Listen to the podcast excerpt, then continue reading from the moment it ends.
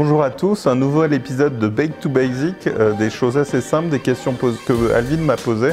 Euh, cette fois-ci, quel est le premier investissement marketing à faire quand on est auto-entrepreneur ou consultant indépendant? Alors, quel est le premier investissement à faire en termes de marketing quand on est auto-entrepreneur ou indépendant bah, Très souvent, euh, les auto-entrepreneurs indépendants freelance veulent se créer une marque et se créer un logo et investir sur euh, cette identité visuelle, peut-être créer un site au nom de cette marque et de ce logo. Moi, je leur dis souvent, c'est pas utile, c'est pas là qu'il faut placer leur argent. Euh, créer un logo, c'est créer une entreprise, c'est commencer à déjà s'imaginer avec plusieurs salariés et structurer une démarche à plusieurs plutôt que d'être dans une démarche d'indépendant.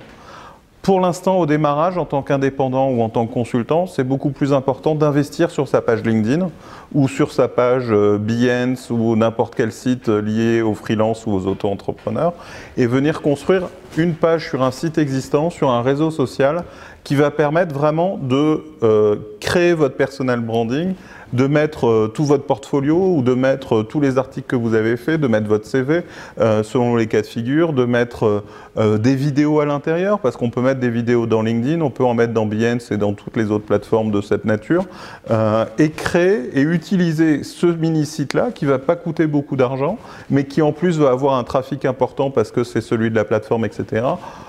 utilisez ça pour vous mettre en avant. Aujourd'hui, il y a aussi des plateformes comme Malte, qui sont des plateformes pour, euh, de freelance. Ok, bien sûr, ils prennent de l'argent, mais ils vous génèrent du trafic. Donc c'est là-dessus qu'il faut faire vos premiers investissements, et ça tombe bien, c'est plus un investissement en temps qu'un investissement financier euh, pour vous mettre en avant. Et derrière ça, une fois que vous aurez une première activité, du business, etc., il sera toujours temps de vous créer votre propre identité de marque, euh, avec un nom de domaine, avec un site web dédié et potentiellement autour de cette marque monter une vraie stratégie marketing, embosser des équipes autour, etc. etc. Mais au démarrage, ne vous perdez pas dans la création d'une marque et d'un logo. Ce qui compte, c'est trouver les premiers clients. Et aujourd'hui, avec les réseaux sociaux, avec les plateformes euh, de type marketplace, etc., vous avez des outils qui sont extraordinaires pour vous lancer facilement, beaucoup plus facilement qu'il y a 20 ans, alors allez-y si vous voulez, n'hésitez pas et vous n'avez pas besoin de logo, créa et tout au début, c'est vraiment pas utile.